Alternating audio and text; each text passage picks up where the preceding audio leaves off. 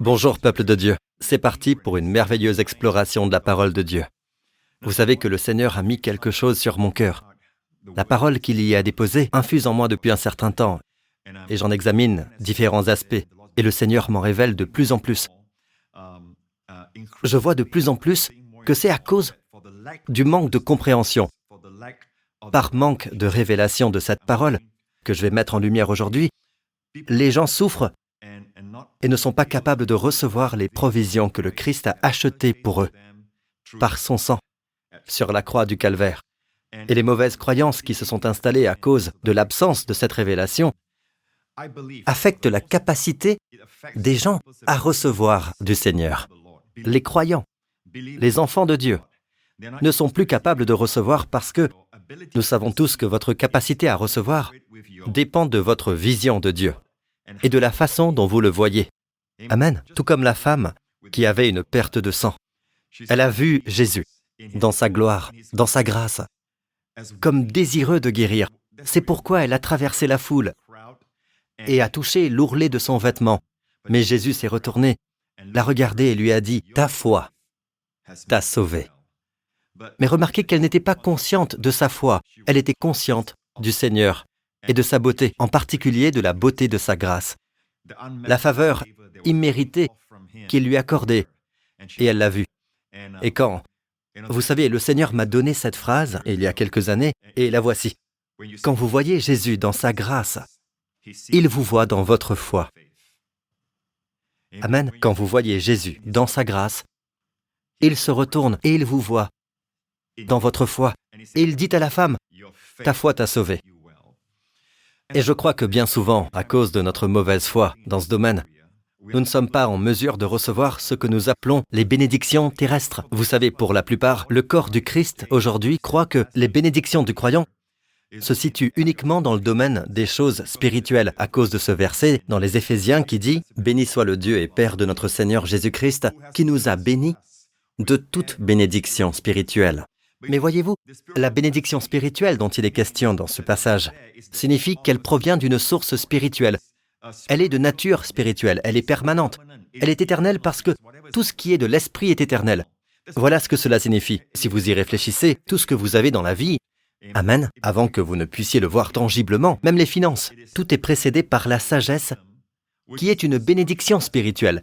Elle n'est pas tangible, c'est une matérialité céleste et bien réelle, si vous voulez. Amen. Mais elle n'est pas perçue par les cinq sens, et les gens ne la voient donc pas. Mais bien souvent, c'est la sagesse de Dieu qui entre en jeu, et se traduit plus tard dans une manifestation physique, comme l'argent que vous avez entre les mains et le succès dans votre carrière ou votre ministère. Amen.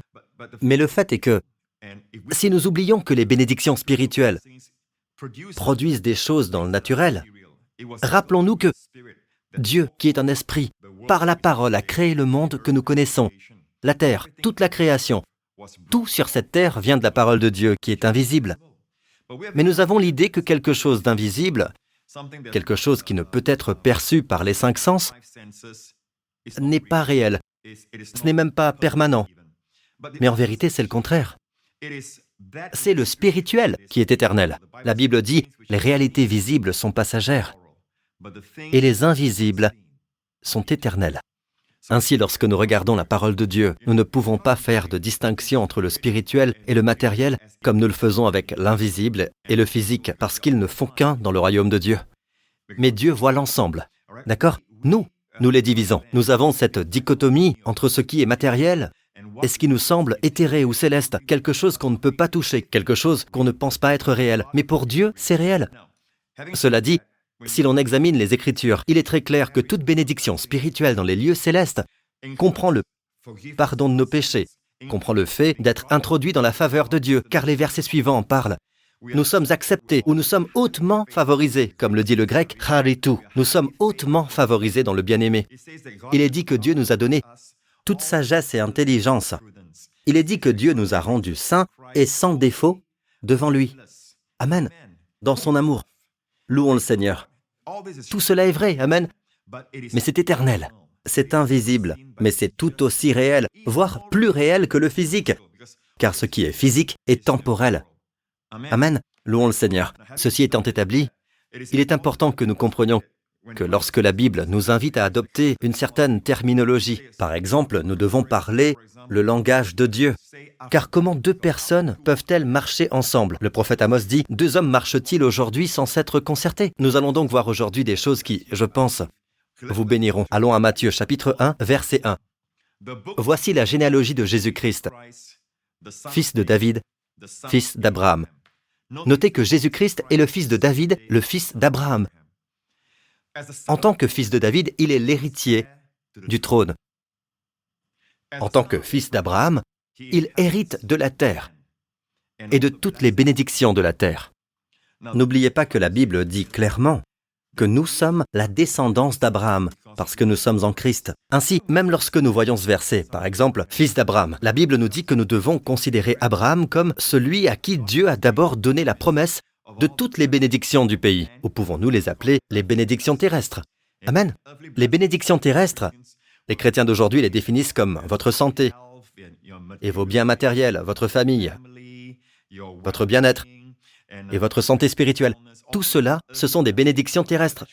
Mais en réalité, il n'y a pas de division avec Dieu, il n'y a pas de différence. Amen. Tout est une bénédiction de Dieu.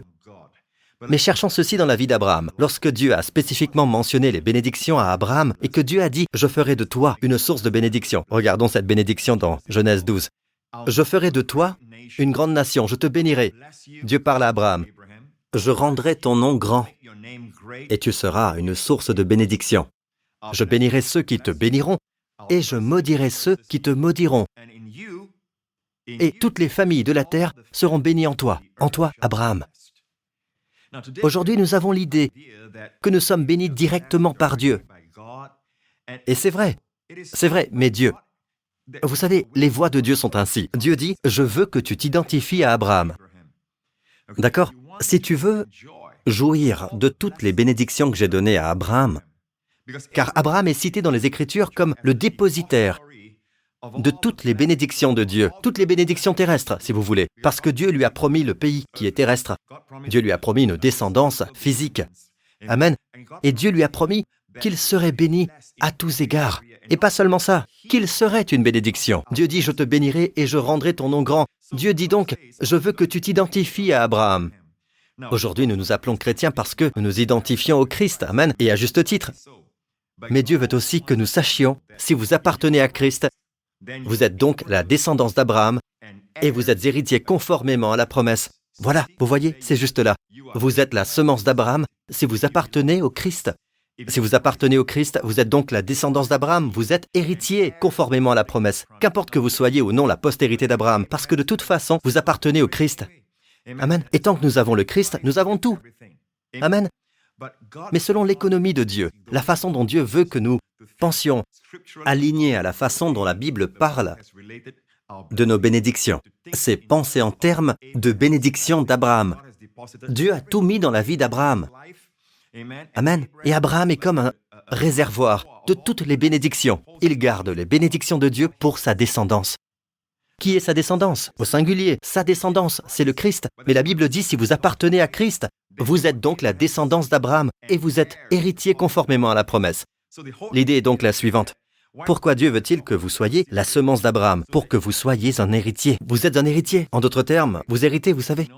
Un héritier n'a pas besoin d'être une bonne personne pour hériter des bénédictions du Père. Il n'a pas besoin d'avoir un comportement irréprochable envers son Père, envers sa famille et tout ça. Il faut être parfait et alors le Père lui donnera. Non, d'accord C'est le fait qu'il soit son fils et qu'il est héritier, parce qu'il est le fils. N'est-ce pas? Un serviteur dans la maison peut être meilleur que lui, mais il n'est pas l'héritier, c'est un serviteur. Mais le fils est l'héritier. N'est-ce pas? De la même manière, nous héritons sans effort. Nous héritons du fait que nous sommes la descendance d'Abraham. Dieu veut que nous pensions ainsi. N'est-ce pas? Qu'il s'agisse de guérison, de prospérité, que ce soit la prospérité pour toute notre famille, que ce soit la prospérité dans tout ce que vous faites, Dieu veut que vous sachiez que c'est parce que vous êtes la descendance d'Abraham. Et Dieu a promis à Abraham, je te bénirai. Vous savez, la Bible dit, Dieu nous a donné tout ce qui est nécessaire à la vie et à la piété. Pas seulement la piété, mon ami. Et l'Église a beaucoup insisté sur ce point. Mais Dieu nous a donné tout ce qui est nécessaire à la vie et à la piété. Diriez-vous que la santé est nécessaire à la vie? Diriez-vous que les provisions, Amen, sont plus que suffisantes pour que nous soyons une bénédiction? Juste assez, et vous ne pouvez pas être une bénédiction, n'est-ce pas? Plus qu'il n'en faut pour être une bénédiction. Diriez-vous que c'est vrai pour la vie? Eh bien, Dieu nous a donné tout ce qui est nécessaire à la vie et à la piété. Amen. Et Dieu nous a donné toutes les choses qui se rapportent à la piété afin que nous puissions mener une vie pieuse pour la gloire de Dieu. Louez le Seigneur. Alléluia. C'est important parce que, voyez-vous, peuple de Dieu, le corps du Christ a cette idée. Ok, Dieu, je reçois la bénédiction de Dieu. Et il n'utilise pas la phrase Je reçois la bénédiction d'Abraham. Mais si vous êtes scripturaire et que vous parlez selon la parole de Dieu, et que vous héritez de la façon dont Dieu vous dit d'hériter en déclarant Je suis la descendance d'Abraham, je suis béni par les bénédictions d'Abraham, je crois que vous verrez plus de résultats. Je crois que vous verrez ces manifestations dans votre vie. Amen. Si vous appartenez à Christ, vous êtes donc la descendance d'Abraham et vous êtes héritier conformément à la promesse. Tout ce que Dieu a promis à Abraham est donc vrai pour vous. Amen. Nous pourrions dire que la descendance d'Abraham est la nation d'Israël aujourd'hui. Amen. Les enfants d'Israël, nous n'enlevons rien à cela. Ils sont les descendants physiques d'Abraham. Ils le sont. Mais la Bible nous dit clairement que ce ne sont pas ceux qui sont issus de la chair qui sont appelés la descendance d'Abraham. Regardez ce verset dans le chapitre 3 des Galates. Reconnaissez donc que ce sont ceux qui ont la foi, qui sont les fils d'Abraham. Ceux qui ont la foi, qui sont les fils d'Abraham. Remarquez les mots ce sont ceux. Sachez donc que ce sont ceux-là. Autrement dit, seuls ceux qui ont la foi sont les fils d'Abraham. Cela me rappelle un autre verset dont Paul parle dans le chapitre 9 des Romains. Il dit, ce ne sont pas les descendants simplement biologiques.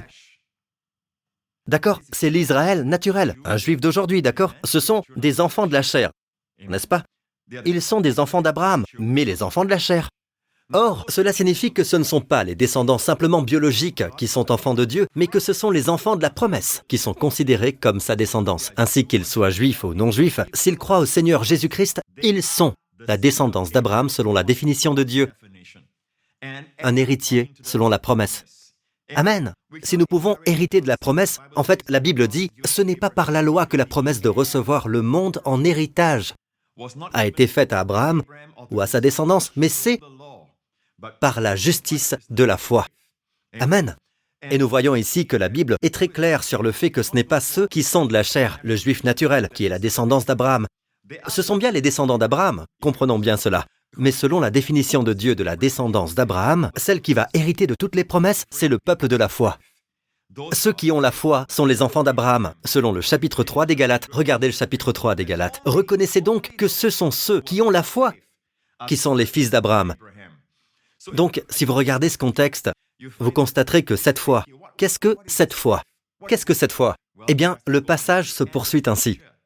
Or, l'Écriture prévoyait que Dieu considérerait les non-juifs comme justes sur la base de la foi. Arrêtez-vous là. Regardez ce qui se passe maintenant, la façon dont la Bible clarifie de quelle foi il s'agit.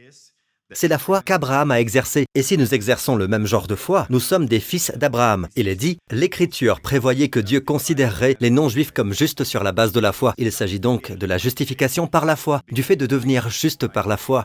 Et nous savons tous que la justice par la foi est au cœur de l'Évangile. C'est le message central de l'Évangile. En effet, je n'ai pas honte de l'Évangile de Christ. C'est la puissance de Dieu pour le salut. En effet, c'est l'Évangile qui révèle la justice de Dieu par la foi et pour la foi. Amen. Telle est la centralité du message de l'Évangile. Malheureusement, lorsque nous prêchons l'Évangile, il s'agit souvent de se repentir du péché, croire au Seigneur Jésus-Christ et aller au paradis. N'est-ce pas? Ce n'est pas tout, mes amis. Ce n'est pas tout l'évangile. L'évangile, le principal noyau de l'évangile, est en fait la révélation. En effet, c'est l'évangile qui révèle la justice de Dieu, qui est un don, par la foi et pour la foi. Ici encore, dans Galates 3, nous avons le contexte. Quelle sorte de foi? Qui sont ceux qui ont la foi? Et de quel type de foi s'agit-il? Ce sont ceux qui sont justes sur la base de la foi. Ils croient qu'ils sont justifiés par la foi en Christ. Amen. Et la Bible appelle cela l'évangile. Abraham avait donc le même évangile. Le passage se poursuit ainsi. L'Écriture prévoyait que Dieu considérerait les non-juifs comme justes sur la base de la foi, et elle a d'avance annoncé cette bonne nouvelle à Abraham. Toutes les nations seront bénies en toi. Avez-vous remarqué cela? Amen. Nous savons bien sûr qu'il ne s'agit pas d'Abraham lui-même, mais c'est la descendance qui viendra à travers la lignée d'Abraham, qui est notre Seigneur Jésus-Christ. Une descendance unique, c'est ce que Paul établit dans le livre des Galates. à sa descendance, c'est-à-dire à Christ. Il n'est pas dit et aux descendances, comme s'il s'agissait de plusieurs. Plusieurs seraient les enfants d'Israël dans la chair. D'accord? Donc, la descendance ici se réfère à Christ. Et pendant tout ce temps, Dieu a veillé à ce qu'Abraham devienne un dépositaire de bénédiction. D'Abraham viendrait le Sauveur du monde, le Fils de Dieu, le Messie d'Israël, le Roi des rois et le Seigneur des seigneurs. C'est ce que Dieu a établi par l'intermédiaire d'Abraham. Mais c'est grâce à la bénédiction que Dieu a placée sur Abraham que Dieu veut que tous ceux qui sont en Christ s'identifient à Abraham. Dieu veut que nous apprenions à parler le langage des Écritures et que nous soyons bénis. Alléluia. Si vous déclarez ⁇ Je suis béni par la bénédiction d'Abraham ⁇ je crois que vous en verrez les manifestations. Nous disons sans arrêt que nous sommes bénis facilement, sans pour autant être conscients qu'il y a un fondement à cette bénédiction, sans que les fondations soient établies. C'est la bénédiction d'Abraham qui se réalise maintenant dans nos vies, car ce qui a empêché son accomplissement dans le passé, c'est l'entrée en vigueur de la loi. Et la Bible dit que vous ne pouvez pas hériter de la bénédiction d'Abraham. Le chapitre 4 de l'Épître aux Romains dit que la promesse faite à Abraham, la promesse qu'Abraham serait l'héritier du monde, n'a pas été donnée à Abraham par la loi, mais c'est par la justice de la foi. La loi était donc un obstacle dans le sens où si la loi existait, il fallait donc se qualifier, il fallait obéir complètement avant de pouvoir recevoir les bénédictions d'Abraham, avant de pouvoir jouir de la prospérité pour vous et votre famille, avant que les bénédictions de Dieu, que Dieu a promises à Abraham, se manifestent dans votre vie. Mais la loi devient un obstacle. Il n'y a rien de mal dans la loi. C'est la perfection qui pose problème. N'est-ce pas? L'homme n'est pas parfait. Donc plus l'homme essaie d'observer la loi, la Bible dit qu'il se place alors sous la malédiction, car tous ceux qui dépendent des œuvres de la loi sont sous la malédiction. Ce verset ne dit pas que ceux qui enfreignent la loi sont sous la malédiction, cela va de soi. Mais il est dit, tous ceux qui dépendent des œuvres de la loi sont sous la malédiction. D'accord? En fait, si nous regardons au verset 9, il est dit, Ainsi ceux qui croient sont bénis avec Abraham le croyant. Vous voyez, ceux qui croient qu'ils sont justes sur la base de la foi, ceux-là sont bénis avec Abraham le croyant. Qu'est-ce que la bénédiction d'Abraham et qu'est-ce qu'être béni avec Abraham le croyant? Donc nous voyons qu'Abraham n'est pas appelé Abraham l'ouvrier. Il n'est pas appelé Abraham le travailleur. Il n'est pas appelé l'Abraham le bosseur. Il est appelé Abraham le croyant et nous sommes bénis avec Abraham le croyant. Amen. Encore une fois, remarquez le contexte. Ainsi, ceux qui croient sont bénis avec Abraham le croyant. Donc, même les croyants, beaucoup d'entre eux, croient au Seigneur Jésus-Christ, mais ils ne croient pas qu'ils sont justes par la foi. Ils sont donc sur ce tapis roulant, incessant de la performance, essayant de devenir justes par leurs œuvres. D'accord? Ils essaient d'être justes par la loi. Ils essaient d'être justes par leurs œuvres et ne se soumettent pas à la justice de Dieu qui est un don. Ainsi seuls ceux qui croient qu'ils sont justifiés par la foi, qu'ils sont justes par la foi, ces gens sont bénis. Amen. Ceux qui ont la foi sont bénis avec Abraham qui a cru.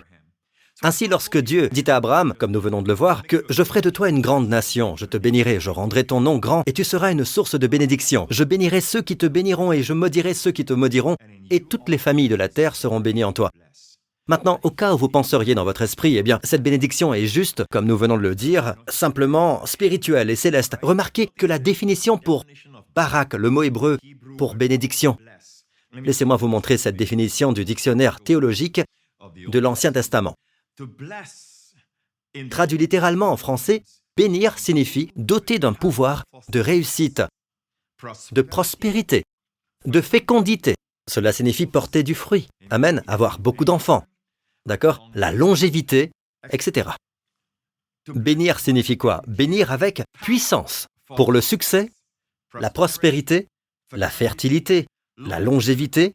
Pour avoir la longévité, il faut être en bonne santé. Amen. Mais avoir la santé ne garantit pas la longévité. Dieu a promis la longévité dans le mot bénédiction. Amen. Je pense que l'une des dispositions que Jésus nous a données, c'est sur la croix, il n'a pas seulement porté nos péchés pour que nous puissions porter sa justice. Amen. Il a porté notre malédiction pour que nous soyons bénis. Mais il est aussi mort jeune pour que nous puissions vivre longtemps. Amen. La Bible dit dans le psaume 91, Je le comblerai de longs jours. Il est donc évident que Dieu pense qu'une longue vie est une bénédiction pour l'homme. Pour que Dieu donne ce verset, Je le comblerai de longs jours. Amen. Recevez cela, enfants de Dieu. Et tout cela se trouve dans le mot hébreu barak, qui signifie bénédiction. C'est donc le mot que Dieu a utilisé pour bénir Abraham. Et si vous êtes la descendance d'Abraham, vous bénéficiez de la même bénédiction, car en toi, Abraham, à travers ta descendance, toutes les familles de la terre seront bénies en toi, qu'elles soient non juives ou d'autres peuples, etc. Tous sont bénis à cause d'Abraham. Amen. La bénédiction d'Abraham viendra sur eux. Bien sûr, nous connaissons la centralité de la personne de Jésus-Christ dans toute cette économie des choses autour de nous. Nous savons que sans la mort du Christ sur la croix, ces bénédictions ne peuvent nous parvenir. Mais pour que la grâce devienne réelle dans nos vies, Jésus a dû mourir sur la croix. Mais il est mort en tant que descendant d'Abraham. Vous savez, Jésus est venu aussi pour nous libérer de la peur de la mort. Et cette mort est la mort physique. Le chapitre 2 de l'Épître aux Hébreux nous dit, puisque ces enfants ont en commun la condition humaine, lui-même l'a aussi partagé de façon similaire. Ainsi, par sa mort, il a pu rendre impuissant celui qui exerçait le pouvoir de la mort, c'est-à-dire le diable, et libérer tous ceux que la peur de la mort retenait leur vie durant dans l'esclavage. L'une des raisons pour lesquelles Jésus est venu est donc de nous libérer de la peur de la mort. Et comment a-t-il fait cela? En le rendant impuissant. Cela ne signifie pas l'anéantir. Le diable est toujours là, mais il a été désarmé, rendu impuissant. En d'autres mots, il n'est plus capable. Il n'a plus le pouvoir, d'accord, d'imposer la mort dans la vie du croyant. Mais remarquez, toutes ces bénédictions sont données à qui? Libérer tous ceux que la peur de la mort retenait dans l'esclavage. De qui s'agit-il? Qui sont ces enfants qui ont en commun la condition humaine que Jésus a voulu partager? Qui sont ces gens? Le verset suivant nous le dit. Assurément, ce n'est pas à des anges qu'il vient en aide, mais bien à la descendance d'Abraham. Nous disons que le Christ est mort pour le monde entier, et c'est vrai. Amen. Mais remarquez, spécifiquement qui reçoit l'aide? Qui reçoit tous les bénéfices de son œuvre achevée? La descendance d'Abraham. Et cela ne signifie pas l'Israël naturel, les descendants physiques d'Abraham. Il s'agit de toi, enfant de Dieu. Si vous appartenez à Christ, vous êtes donc la descendance d'Abraham et vous êtes héritier conformément à la promesse. Nous en voyons quelques exemples dans la Bible. Par exemple, dans Luc 13, il y avait une femme qui était infirme depuis 18 ans. Elle ne pouvait pas se redresser, d'accord? Elle était courbée. Et plus loin, nous apprenons que c'était dû à un esprit d'infirmité. Et le Seigneur l'a vue dans la synagogue. D'accord? Et puis, le Seigneur l'a appelée à lui.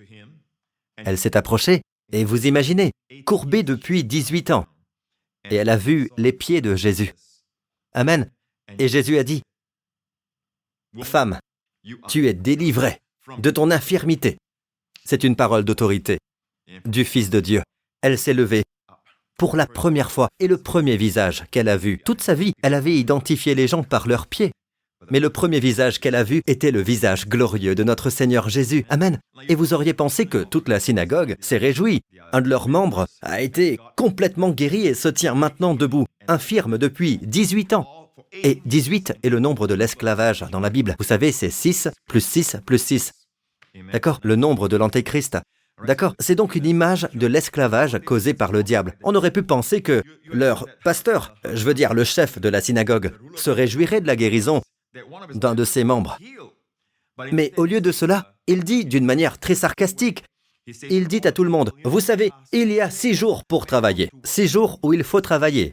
Selon la version d'Arby, dans son esprit, il faut travailler. Il ne faut pas qu'elle soit guérie, mais il faut travailler. Il y a six jours pour travailler. Venez donc vous faire guérir ces jours-là, et non pas le jour du sabbat.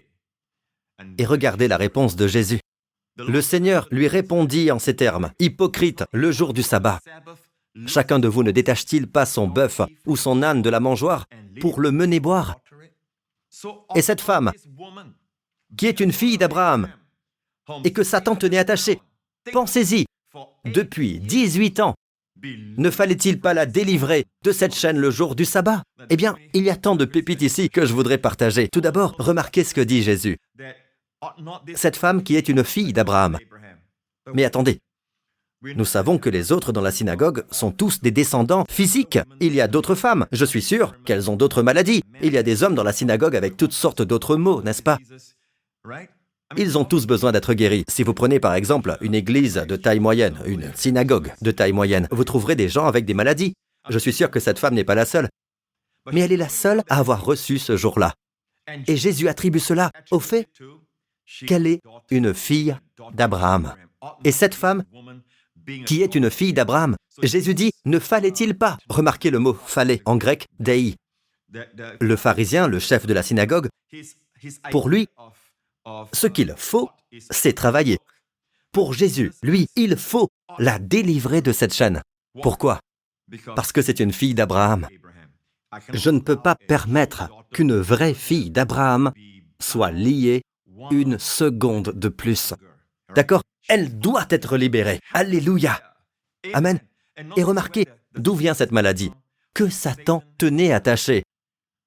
Nous devons voir cela, les amis. Si nous considérons notre infirmité comme quelque chose que Dieu nous a peut-être donné pour nous enseigner une leçon, ce genre d'idée, nous ne serons pas guéris. Nous n'allons pas nous en débarrasser. Il faut la considérer comme venant du diable, d'accord? Cela ne vous appartient pas. Je le répète, vous êtes la descendance d'Abraham, vous êtes un fils d'Abraham. Cela ne vous appartient pas. Amen.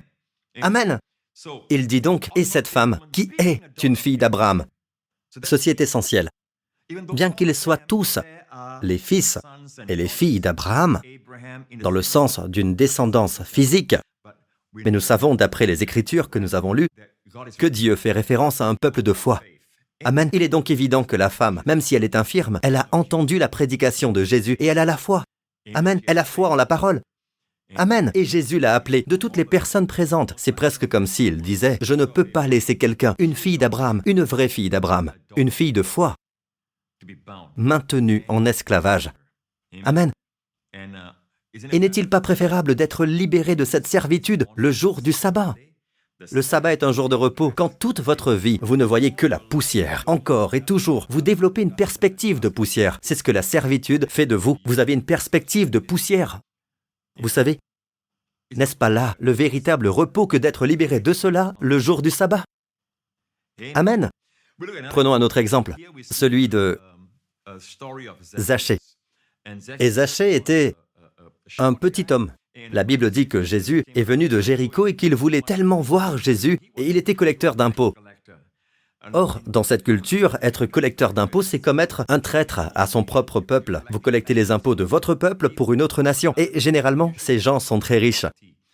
Et beaucoup d'entre eux obtiennent une partie de l'argent par des moyens douteux et tout ça. Ils prennent plus qu'ils ne devraient. Ils ne sont donc pas respectés, ils ne sont pas aimés par la société, la société juive de l'époque. Mais cet homme avait envie de voir Jésus. De toute évidence, il avait entendu parler de Jésus. Il voulait voir Jésus. La Bible raconte qu'il a grimpé sur un sycomore, qu'il a vu Jésus et que celui-ci a levé les yeux. Parmi tous les gens qui se trouvaient là, il y avait une foule. Vous savez, la raison pour laquelle il a grimpé sur l'arbre, le sycomore, c'est parce qu'il y avait une foule. Et comme il était petit, il ne pouvait pas voir Jésus. Il y avait une foule. Mais remarquez que l'attention de Jésus était concentrée sur cet homme, sur l'arbre. Et Jésus dit, Zachée, dépêche-toi de descendre. Vous savez, c'est la première fois dans les Écritures que Jésus dit dépêche-toi. Normalement, Jésus est très calme, n'est-ce pas? Il est très paisible. Il se déplace au rythme de la grâce. Il n'est jamais pressé. Il n'est jamais pressé. Et il vous dira ceci, reposez-vous. Mettez-vous à l'écart afin de vous reposer un peu. Il vous dira toujours de ne pas vous inquiéter. Amen. Il y a un rythme de grâce. Venez à moi, vous tous qui êtes fatigués et chargés, et je vous donnerai du repos. Mais ce jour-là, il dit, dépêche-toi. Pourquoi? Parce que lorsqu'il s'agit du salut, il ne faut pas perdre de temps. Amen. Assurez-vous, hâtez-vous de vous assurer que vous êtes sauvé, que vous deveniez la semence d'Abraham, que vous deveniez un enfant de Dieu, que vous appartenez à Jésus-Christ. Donc, Zachée, dépêche-toi de descendre, car il faut que je m'arrête aujourd'hui chez toi. Ces mots, il faut, il faut. Ce sont les mêmes mots grecs que le mot fallait. Vu plus tôt, ne fallait-il pas la délivrer de cette chaîne? Ou quand le pharisien a dit, il y a six jours où il faut travailler, n'est-ce pas? C'est le même mot, dei en grec. Aujourd'hui, je dois, il faut que je demeure chez toi. Il y a quelque chose chez Zachée qui fait dire à Jésus, aujourd'hui, je dois venir chez toi. Il faut que je m'arrête aujourd'hui chez toi. Zachée est donc descendu. Jésus est allé chez lui et ils ont partagé un repas. Je suis sûr qu'il y avait toute la famille et tout ça. À la fin du repas, Zachée s'est levé et a dit, Tu sais, Seigneur, je donne aux pauvres la moitié de mes biens, et si j'ai causé du tort à quelqu'un, je lui rends le quadruple. Jésus lui dit alors, Aujourd'hui, le salut est arrivé dans cette maison, car lui aussi est un fils d'Abraham. Lui aussi est un fils d'Abraham. Nous comprenons à présent pourquoi Jésus lui dit, Il faut que je demeure aujourd'hui dans ta maison. Amen. Pourquoi? Parce qu'il est aussi un fils d'Abraham, en d'autres termes. En cours de route, il a commencé à croire différemment des autres, à voir Jésus tel que les autres ne le voyaient pas, mais il y a eu une révélation donnée à Zachée qui a fait de Zachée un fils d'Abraham. Amen. Et il est devenu un fils d'Abraham au point que Jésus a dit, il faut, il faut que je m'arrête aujourd'hui chez toi. Amen. Et Jésus dit, le salut est entré aujourd'hui dans cette maison, et quelle en est la raison? Parce que lui aussi est un fils d'Abraham. Remarquez le mot aussi. Il est aussi fils d'Abraham, au lieu de dire, il est fils d'Abraham. Cela aurait suffi pour que nous comprenions, n'est-ce pas? Mais aussi signifie quoi? Il y a quelqu'un d'autre qui est fils d'Abraham. Qui est-il? C'est pourquoi nous lisons dans Matthieu 1, verset 1, Voici la généalogie de Jésus-Christ, fils de David, fils d'Abraham. Jésus dit, Moi aussi je suis fils d'Abraham, lui aussi est fils d'Abraham. Nous sommes la même famille de foi. Alléluia. Et toi aussi, enfant de Dieu, tu fais partie de la famille de la foi parce que tu crois au Seigneur Jésus-Christ. Amen. Tu es une semence d'Abraham, tu es un fils d'Abraham, une fille d'Abraham. Amen. Aujourd'hui, le salut est entré dans cette maison. Vous savez, je pense que c'est la personne de Jésus. En hébreu, Jésus aurait dit, aujourd'hui, Yeshua est entré dans cette maison. Jésus lui-même est le salut. Amen. Pourquoi cela? Parce qu'il est aussi un fils d'Abraham. Louons le Seigneur. Alléluia. Nous voyons donc la bénédiction de la guérison. Où avez-vous besoin de guérison? Cette femme qui avait été liée pendant 18 ans a été libérée. Vous savez, et cela parce qu'elle est une fille d'Abraham. Qu'en est-il des autres femmes de la synagogue? Amen. Elles sont toutes des descendantes physiques, mais sont-elles des filles d'Abraham? Pas selon les Écritures. La Bible dit celles qui ont la foi. Amen. Il en va de même pour Zachée. Je suis sûr que les autres, la foule qui était là, qui l'a fait d'ailleurs monter pour voir Jésus, je suis sûr qu'ils sont tous des descendants physiques d'Abraham. Mais pas les fils d'Abraham. Comprenez-vous ce que je dis jusqu'à présent, ce que je vous partage Il est important que lorsque nous nous adressons à Dieu, nous parlions le langage de l'Écriture. Amen. C'est une preuve d'intelligence spirituelle. Et quand on suit les voies de Dieu, Amen, quand on parle comme Dieu, Amen, on obtient les résultats de Dieu. Amen. Louez le Seigneur. Commencez donc à confesser à votre sujet, je suis béni avec les bénédictions d'Abraham. Lorsque vous vous rendez au travail chaque jour, dites simplement, Seigneur, je te remercie. Je suis béni avec les bénédictions d'Abraham. Amen. Je suis béni avec le Père Abraham. Et cela renvoie, vous savez, au Saint-Esprit qui est l'esprit de vérité. Bien souvent, nous pensons simplement ⁇ Je suis béni, je suis béni ⁇ Certaines personnes croient qu'elles sont bénies à cause de la miséricorde de Dieu sur leur vie. Non, mon ami, nous ne sommes pas bénis uniquement à cause de la miséricorde de Dieu. C'est la miséricorde de Dieu sur nos vies qui a amené Jésus à venir dans le monde. D'accord Dieu, riche en miséricorde, c'est ce qu'il a fait lorsque nous étions morts dans nos péchés. Oui, c'est impliqué. Mais maintenant, nous sommes rendus justes selon sa justice. Dieu est juste en nous rendant justes. Amen. Notre bénédiction repose donc maintenant sur une base solide et inébranlable. Amen. Vous avez le devoir, vous devez être guéri, il faut que vous soyez pardonné, vous devez prospérer, il faut que vous soyez béni dans tous les domaines de votre vie. Amen.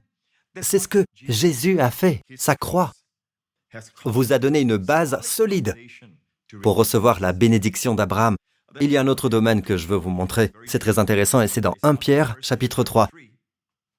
Il est dit ici, c'est ainsi que les femmes saintes qui espéraient en Dieu se paraient autrefois.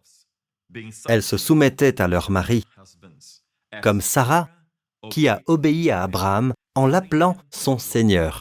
Vous êtes devenus ses filles en faisant ce qui est bien sans vous laisser troubler par aucune crainte. Remarquez donc, Sarah qui a obéi à Abraham en l'appelant son Seigneur, vous êtes devenues ses filles. Vous êtes les filles de qui? Vous les femmes? Il doit s'adresser aux femmes. Elles sont les filles de Sarah. Le nom d'Abraham est là, et certains pourraient penser, eh bien non, il s'agit des filles d'Abraham ici, mais dans le contexte, il s'agit des filles de Sarah. Pourquoi cela? Nous le voyons dans la Bible du Semeur. C'est d'elle que vous êtes les filles, ou de laquelle vous êtes devenus les enfants selon Darby. Le genre ici en grec dans ce verset est au féminin. Il s'agit donc de Sarah, c'est d'elle que vous êtes les filles. Donc, femme. Amen. si vous suivez l'exemple de Sarah, la Bible dit que vous êtes une fille de Sarah. Amen. Si vous faites le bien et que vous ne craignez aucune terreur. Il s'agit donc d'une bénédiction spéciale qui permet aux femmes de bénéficier de la bénédiction de Sarah. Qu'est-ce que la bénédiction de Sarah? Qu'est-ce qui est unique? Remarquez qu'il n'est pas dit que vous êtes une fille de Ruth, une fille de Rebecca, d'accord? Une fille de Rachel. Toutes ces femmes sont de bonne réputation. Amen. Mais comment se fait-il que ce ne soit pas la fille d'Esther ou de quelqu'un d'autre, mais c'est en fait la fille de Sarah Pourquoi? Je l'ai demandé au Seigneur il y a de nombreuses années. Vous savez, je demande au Seigneur des choses que la plupart des gens ne lui demandent même pas. Et plus tard, je découvre que ces questionnements deviennent une nourriture pour le peuple de Dieu. J'ai donc demandé au Seigneur, pourquoi la fille de Sarah, Seigneur? Qu'est-ce que Sarah a d'unique? Amen. Et le Seigneur m'a dit, quelle est la seule femme dans la Bible qui a été rajeunie, qui a vu sa jeunesse renouvelée dans ses vieux jours Permettez-moi de le répéter. Le Seigneur m'a dit qu'elle est la seule femme dans la Bible qui a vu sa jeunesse renouvelée dans sa vieillesse. Si vous pensez qu'il s'agit d'un renouveau spirituel, vous savez que c'est quelque chose qu'on ne peut pas voir et tout ça, laissez-moi vous rappeler que deux rois, deux rois païens qui se fient à leurs yeux, Amen, ce ne sont pas des gens qui se fient à l'esprit, d'accord? Ils se fient à leurs yeux. Et deux rois païens, Pharaon à l'époque, elle avait probablement la, la soixantaine, n'est-ce pas? Et plus tard dans sa vie, alors qu'elle avait presque 90 ans, Abimelech l'a voulait pour son harem. Là encore, la Bible dit qu'il a vu qu'elle était belle. Amen. Tous ces rois l'ont vue et ont vu de leurs yeux qu'elle était belle. C'est donc un renouveau littéral dans sa jeunesse. La Bible vous appelle femme de foi, fille de Sarah. Amen. Et Dieu renouvelle votre jeunesse comme les aigles. Amen. Louons le Seigneur. Revenons maintenant à la semence d'Abraham et aux bénédictions qui l'accompagnent. Permettez-moi de vous lire le chapitre 3 de l'Épître aux Galates. Et nous voyons ici, en poursuivant, Ainsi ceux qui croient sont bénis avec Abraham le croyant. En effet, tous ceux qui dépendent des œuvres de la loi sont sous la malédiction. Remarquez la justification par la foi au verset 9, où nous sommes bénis par la foi en Abraham, est opposée aux œuvres de la loi. En effet, tous ceux qui dépendent des œuvres de la loi sont sous la malédiction. Car il est écrit, Maudit soit tout homme qui ne reste pas fidèle à tout ce qui est écrit dans le livre de la loi pour le mettre en pratique. Encore une fois, il n'est pas dit tous ceux qui violent la loi. C'est certainement sous-entendu. Mais remarquez qu'il est dit, en effet, tous ceux qui dépendent des œuvres de la loi. Le moment où vous considérez que le motif de votre justification, le motif de votre bénédiction, repose sur la base de la loi, si votre confiance est dans la loi, dans les œuvres de la loi, vous êtes maudit, vous êtes sous la malédiction, car il est écrit, maudit soit tout homme qui ne reste pas fidèle à tout ce qui est écrit dans le livre de la loi. Vous ne pouvez pas dire, eh bien, je fais de mon mieux dans la plupart des choses de la loi. Non, c'est maudit soit tout homme qui ne reste pas fidèle à tout ce qui est écrit dans le livre de la loi pour le mettre en pratique. Il est évident que personne n'est déclaré juste devant Dieu dans le cadre de la loi, puisqu'il est dit le juste vivra par la foi. Or, la loi ne s'appuie pas sur la foi. Elle dit au contraire, l'homme qui mettra ses règles en pratique vivra par elles. Regardez ce beau verset. Que j'aime ce verset. Christ nous a rachetés de la malédiction de la loi. Amen. Pouvez-vous dire Amen à cela? Le Christ nous a rachetés, il a payé une rançon. Le mot grec signifie rançon. Il nous a rachetés, il nous a rachetés de la malédiction de la loi. Comment a-t-il fait cela En devenant malédiction pour nous. Il a pris notre place, de sorte que la malédiction est tombée sur lui. En d'autres termes, toutes les violations de la loi. La malédiction qui serait venue si vous n'observez pas toute la loi. Presque toute la loi ne suffirait pas. Observer la majeure partie ne suffit pas. Même 90% ne suffit pas. Il faut que ce soit toute la loi. D'accord? Si vous ne le faites pas, vous y manquez un tant soit peu, vous êtes sous la malédiction. Mais la Bible dit, Christ nous a racheté de la malédiction de la loi en devenant malédiction pour nous, puisqu'il est écrit tout homme pendu au bois est maudit. C'est ainsi qu'en Jésus-Christ, la bénédiction d'Abraham. Oh que j'aime cela. Remarquez bien, la bénédiction d'Abraham. Pourquoi Dieu n'a-t-il pas simplement dit que la bénédiction de Dieu pouvait venir sur les non-juifs? Parce que tout est lié à l'ordre scripturaire. Amen. Abraham est le dépositaire de toutes les bénédictions de Dieu. Dieu l'a choisi par une grâce souveraine pour être l'homme qui serait ainsi béni. Et Dieu fera de lui le Père de tous les croyants qui viendront après lui. C'est même de sa descendance que viendra la semence. N'est-ce pas? Nous savons que Jésus est né d'une vierge. Mais qu'elle est issue de la lignée d'Abraham. Matthieu 1.1 dit, Voici la généalogie de Jésus-Christ. Le mot généalogie, c'est le mot Genesis en grec. Cela nous ramène au livre de la Genèse, le premier livre de la Bible. Et voici le premier livre du Nouveau Testament qui dit, Voici la généalogie de Jésus-Christ, fils de David, fils d'Abraham. Amen. En tant que fils de David, héritier du trône, en tant que fils d'Abraham, toutes les bénédictions terrestres, la terre et toutes les bénédictions de la terre, louez le Seigneur. Mais vous êtes aussi un fils d'Abraham, tout comme Zachée était un fils d'Abraham. Amen. Revenons donc à Galates 13. Remarquez que le Christ a été pendu à la croix pour nous racheter de la malédiction de la loi. Amen. Vous savez, nous devons découvrir toutes les raisons pour lesquelles le Christ est mort sur la croix. Ce n'est pas seulement pour pardonner nos péchés, pour les porter. La Bible dit aussi, ce sont nos souffrances ou maladies, selon les versions, qu'il a portées. Et cela n'est pas souvent enseigné. Amen. Il a porté nos maladies. Amen. Il est devenu une malédiction pour nous. Cela n'est pas souvent enseigné. Et de quelle malédiction nous a-t-il racheté? Le Christ nous a racheté de la malédiction de la loi. Si vous regardez la malédiction de la loi dans le chapitre 28 du Deutéronome, c'est une longue liste de la malédiction de la loi. En fait, elle inclut toutes les formes de maladies et d'affections. Il est dit des fléaux importants et durables, des maladies graves et tenaces. Cela signifie une maladie qui dure, une maladie chronique. Tout cela est soumis à la malédiction de la loi. Il est dit que vous sèmerez beaucoup, d'accord Et que vous récolterez très peu. Elle dit que vous serez déprimé, d'accord Tu diras le matin, si seulement c'était le soir. Et tu diras le soir, si seulement c'était le matin. Il dit qu'il va y avoir une rupture dans votre mariage. D'accord Tu auras une fiancée et c'est un autre homme qui couchera avec elle. Il est dit que vous aurez, vous aurez des enfants, mais les enfants iront en captivité. Et nous voyons cela se produire. Vous savez, des enfants qui tombent dans toutes sortes de dépendances, dans toutes sortes de groupes qui les éloignent de Dieu, vous voyez. Et ils sont vos enfants, mais c'est comme si ils ne l'étaient pas. C'est une malédiction, mon ami. Ne vous méprenez pas, ce ne sont pas des bénédictions. Et Dieu dit que le Christ vous a racheté de la malédiction de la loi. L'avez-vous revendiqué? Et l'une des façons de le revendiquer est en étant conscient que Christ nous a racheté de la malédiction de la loi en devenant malédiction pour nous. C'est ainsi qu'en Jésus-Christ, la bénédiction d'Abraham. La bénédiction d'Abraham touche aussi les non-juifs en Jésus-Christ et que nous recevons par la foi l'Esprit qui avait été promis. Amen. La bénédiction d'Abraham est donc avant tout la justification par la foi. Amen. Et avec la justification par la foi viennent toutes les autres bénédictions de Dieu. Alléluia. Mais vous savez, même si vous ne comprenez pas tout ce qui a trait à la bénédiction d'Abraham, continuez à confesser. La bénédiction d'Abraham est sur moi. Je suis béni avec le Père Abraham. Amen. Et plus vous confesserez cela, plus vous la verrez se manifester dans votre vie. Amen. Louez le Seigneur. Merci Jésus. Alléluia. Ah, ce prêche m'a rendu heureux. Et il est important que nous pensions bibliquement, que nous croyions correctement, afin que nous puissions recevoir de Dieu. Amen. J'aimerais maintenant partager avec vous quelque chose de très intéressant tiré d'Ésaïe 51. Il est dit, Écoutez-moi, vous qui poursuivez la justice. Or, suivre la justice, ce n'est pas essayer d'établir sa propre justice. Paul lui-même, par exemple, a écrit à Timothée, Fuis les passions de la jeunesse et recherche la justice. Cette recherche de la justice signifie que vous avez reçu la justice comme un don. Maintenant, suivez-la. Continuez à en être conscient et à comprendre ce qu'elle signifie pour vous, d'accord? Tous les avantages qui accompagnent cette justice et tous les fruits qui abondent grâce à cette justice. Amen. Comme le dit la Bible dans les Corinthiens, les fruits de la justice, que Dieu augmente les fruits de votre justice.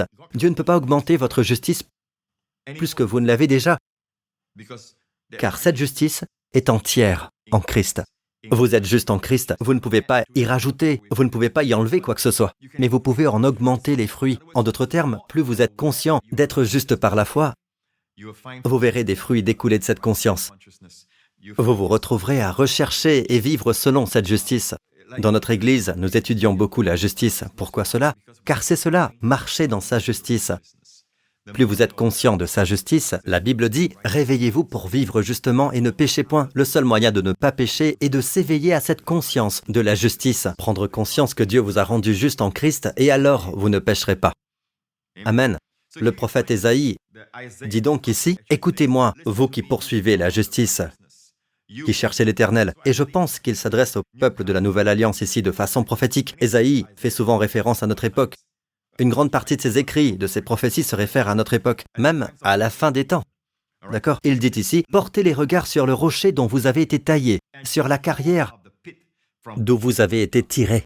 Portez les regards sur votre ancêtre Abraham et sur Sarah, celle qui vous a donné naissance. Abraham était tout seul quand je l'ai appelé et je l'ai béni et lui ai donné une grande famille. Bien, portez les regards sur votre ancêtre Abraham. Pourquoi? Abraham est le rocher d'où vous avez été taillé. Et regardez, celle qui vous a donné naissance, parce qu'elle est la carrière d'où vous avez été tiré. Amen. En d'autres termes, Dieu dit que vous venez d'Abraham et de Sarah. Encore une fois, la promesse n'est pas une promesse aux enfants de la chair, c'est une promesse aux enfants de la foi. Amen.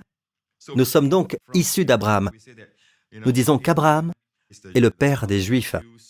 Mais nous ne revendiquons pas Abraham comme notre père. Ce serait une grave erreur, car Dieu honore Abraham. Dieu veut que nous sachions que toutes nos bénédictions sont regroupées en Abraham. Et quand nous nous identifions, nous qui sommes en Christ, nous nous identifions à Abraham, nous recevons la bénédiction d'Abraham.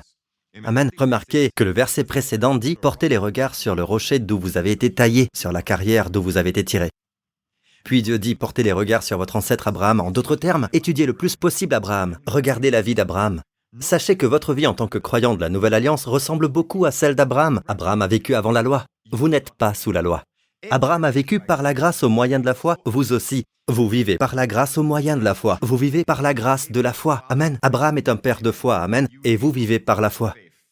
Le juste vivra par la foi. Abraham a reçu les bénédictions dans sa vie et Abraham est mort à l'âge mûr de 175 ans. Et je crois que vous le ferez aussi si vous réclamez cette bénédiction. Amen. Abraham était fort dans sa vieillesse. Même après la mort de Sarah. Vous savez, Sarah a vécu longtemps. Elle a vécu plus de 100 ans. Après sa mort, Abraham s'est remarié et a eu d'autres enfants. À cette époque, il avait plus de 100 ans. Une fois de plus, cette bénédiction aussi est la vôtre. Dieu a rajeuni son corps. Dieu l'a rendu saint. Tout cela est à vous. Amen, parce que vous êtes la descendance d'Abraham. Et la Bible dit, portez les regards sur votre ancêtre Abraham et sur Sarah, celle qui vous a donné naissance. Abraham était tout seul quand je l'ai appelé et je l'ai béni et lui ai donné une grande famille. Le fait de regarder Abraham ne nous fait pas perdre de vue la personne de Jésus. En effet, nous voyons que ce que Jésus a fait est le résultat de la promesse faite à Abraham. Et il est venu en tant que descendant d'Abraham. Amen. Le verset précédent dit, regardez le rocher d'où vous avez été tiré. C'est très intéressant parce qu'il y a de nombreuses années, quand je suis allé en Israël, je suis allé à cet endroit avec les pasteurs qui m'accompagnaient. Nous sommes allés à cet endroit appelé la grotte de Sédécias. Et c'est là que le temple de Salomon a été construit, à partir des pierres de cette grotte. Amen. En fait, quand vous entrez dans la grotte, c'est une grotte très sombre. Mais bien sûr, il y a maintenant des lumières pour vous montrer les murs et tout ça. Nous avons fait des vidéos et je vais vous les montrer. Vous pouvez voir les marques de ciseaux, d'accord? Là où ils ont enlevé des blocs de pierre carrés. N'est-ce pas? Ces blocs proviennent de toutes ces zones. Remarquez que tout cela a été fait par l'homme. Tout est fait en forme de carré pour que cela devienne un élément de construction pour le temple. C'est très intéressant car cela me rappelle ce que dit la Bible dans 1 Pierre. Vous aussi, comme des pierres vives, êtes édifiés pour être une maison spirituelle. Amen. Vous et moi, nous sommes des pierres vivantes édifiant un temple spirituel. Et c'est vraiment ce que Dieu dit de nous, que nous sommes des pierres vivantes. Ce qui est intéressant, c'est que cette grotte de Sédécias se trouve juste en face du calvaire. Et juste à l'extérieur, vous pouvez voir de l'autre côté le lieu du crâne où Jésus a été crucifié. C'est presque comme si Jésus était mort sur cette croix pour porter tous nos péchés et nous délivrer de celui qui avait le pouvoir de la mort, le diable. Il nous a fait sortir des ténèbres, de cette grotte. Il nous a fait sortir des ténèbres, nous qui étions laissés pour compte. Nous aurions, vous savez, nous serions tombés dans l'oubli, personne n'aurait su que nous étions là. Mais le Seigneur nous a tendu la main, nous étions dans les ténèbres, il nous a amenés. C'est pourquoi la Bible dit dans Pierre, Dieu nous a appelés des ténèbres à sa merveilleuse lumière. Amen. Et pourquoi? Afin de proclamer les louanges de celui qui vous a appelé. Alléluia. Amen. N'est-ce pas magnifique? La Bible dit portez les regards sur le rocher d'où vous avez été taillé, sur la carrière d'où vous avez été tiré. Et d'où avez été tiré D'Abraham, votre père. Souvenez-vous de lui, dit Dieu, honorez-le. Et voyez les bénédictions se manifester dans votre vie. Amen. En d'autres termes, n'enlevez jamais rien à Jésus. Tout n'est possible que par Jésus-Christ. Abraham n'est pas un homme parfait. Abraham n'est pas un homme sans péché, mais Dieu a ordonné qu'Abraham soit le dépositaire de toutes les bénédictions de Dieu. Dieu dit donc que si vous honorez Abraham, si vous vous identifiez à lui, vous serez béni par son intermédiaire, vous serez béni par lui. Amen. Ainsi que vos familles. Et nous savons tous que cela n'est possible que par Jésus-Christ. Amen. Louons le Seigneur. Donc, que vous soyez malade dans votre corps, dans la bénédiction d'Abraham, il y a une provision. Même la santé, la guérison et la longévité. Si vous avez du mal à joindre les deux bouts, si vous avez des dettes, Amen, Dieu pourvoira. Il y a une provision financière même dans la bénédiction d'Abraham. Si votre famille est toujours dans la tourmente, toujours en conflit, eh bien, il y a une bénédiction pour le bien-être et l'harmonie de la famille et le shalom dans votre famille, dans la bénédiction d'Abraham. Si vous êtes aux prises avec le vieillissement de votre corps et tout ce qui s'ensuit, il y a une bénédiction que Dieu a donnée à Abraham et Sarah, le renouvellement de la jeunesse comme les aigles. Amen. Amen, louez Seigneur. Et cette bénédiction vous appartient parce que vous êtes la descendance d'Abraham. Permettez-moi de terminer par ceci. Savez-vous quelle est l'apparition finale de notre Seigneur Jésus-Christ? Comment le Saint-Esprit décrit l'apparition finale de Jésus-Christ? Dans le dernier livre de la Bible, Regardons la dernière apparition de Jésus-Christ. C'est très intéressant. Il est dit ici, et c'est le dernier chapitre du dernier livre de la Bible, le livre de l'Apocalypse. Et cela va jusqu'au dernier verset. D'accord? C'est la dernière apparition de Jésus-Christ. J'ai pensé qu'il serait très intéressant de terminer comme cela. Il dit, Moi Jésus, j'ai envoyé mon ange pour vous attester ces choses dans les églises. Je suis le rejeton de la racine de David et son descendant, l'étoile brillante du matin. Tout d'abord, remarquez qu'il s'agit de la dernière apparition de notre Seigneur Jésus-Christ. Et comment apparaît-il? Tout d'abord, il dit ⁇ Moi, Jésus ⁇ Oh, comme cela rend mon cœur humble. Comme cela me fait penser au nom de Jésus qu'il a pris lorsqu'il est venu sur terre. Nous ne lisons pas ici, vous savez, le Fils de la justice, ce n'est pas le roi des rois, ce n'est pas l'un des autres noms ou titres de Jésus, mais ce beau nom qu'il a pris quand il est venu en tant qu'homme. Cela nous rappelle Bethléem, Nazareth, cela nous rappelle Capharnaüm, la Galilée, cela nous rappelle le calvaire, cela nous rappelle la résurrection, cela nous rappelle le mont des Oliviers, cela nous rappelle sa vie depuis sa naissance jusqu'à l'ascension. Amen, moi, Jésus. Et c'est tellement, vous savez, familier, personnel, quand le Seigneur vient à vous et dit, moi, Jésus. N'est-ce pas magnifique? Et c'est ainsi qu'il apparaît. Moi, Jésus, j'ai envoyé mon ange pour vous attester ces choses dans les églises. Et bien sûr, l'ange ici n'est pas seulement un ange dans le sens d'un messager surnaturel, il peut également s'agir d'un messager physique, d'un être humain. Dans ce cas, Jean était aussi l'ange tout comme il y avait un ange dans le livre de l'Apocalypse. En d'autres termes, Dieu utilise le mot ange. Vous savez, nous disons que Jésus vient directement à moi. Oui, il le fait. Amen. Il est toujours avec nous. Il ne nous quitte jamais et ne nous abandonne jamais. Mais je pense que nous devons honorer les méthodes bibliques, les voies scripturaires. Amen. Par exemple, Dieu envoie ses anges pour nous protéger. Dieu veut que nous sachions que nous croyons que les anges sont avec nous. Amen. Aucun mal ne t'arrivera, aucun fléau n'approchera de ta tente, car il donnera ordre à ses anges de te garder dans toutes tes voies. Amen. Et remarquez qu'il dit, je suis le rejeton de la racine de David et son descendant. Dans Darby, je suis la racine et la postérité de David. En tant que racine, il a engendré David. En tant que racine, il est celui qui a précédé David. En tant que racine, il a promis à David toutes les promesses concernant le trône. Et le trône pour toujours. N'est-ce pas? Mais en tant que descendant de David, il est issu de la lignée de David. La racine parle donc de sa divinité, et la descendance parle de son humanité. Il est Dieu fait homme, et en tant que descendant de David, il est l'héritier de toutes les promesses de David et héritier du trône de David. Et c'est pourquoi ils l'ont appelé, quand il est venu en Israël, fils de David. Amen.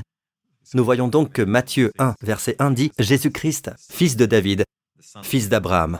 Quelle belle image pour nous montrer sa divinité et son humanité. La racine est le rejeton de David, celui qui a engendré David et celui qui est issu de David. Puis il dit l'étoile brillante du matin. Savez-vous que c'est ainsi que la Bible termine le Nouveau Testament, l'étoile brillante du matin? Alors que l'Ancien Testament se termine par le soleil de justice.